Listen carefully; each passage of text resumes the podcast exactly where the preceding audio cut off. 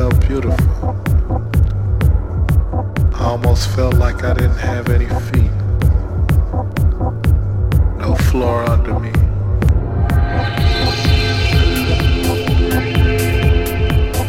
We looked in each other's eyes on top of these clouds.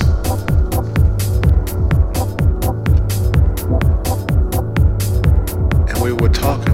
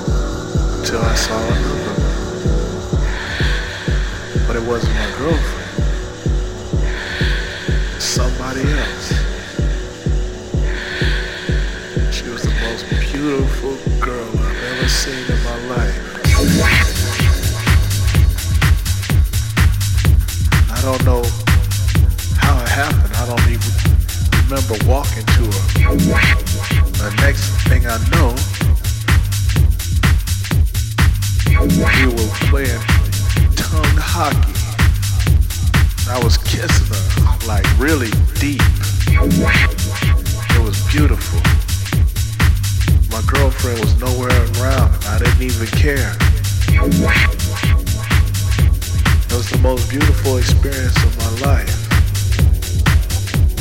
And I never saw that girl again. And I never took a mushroom.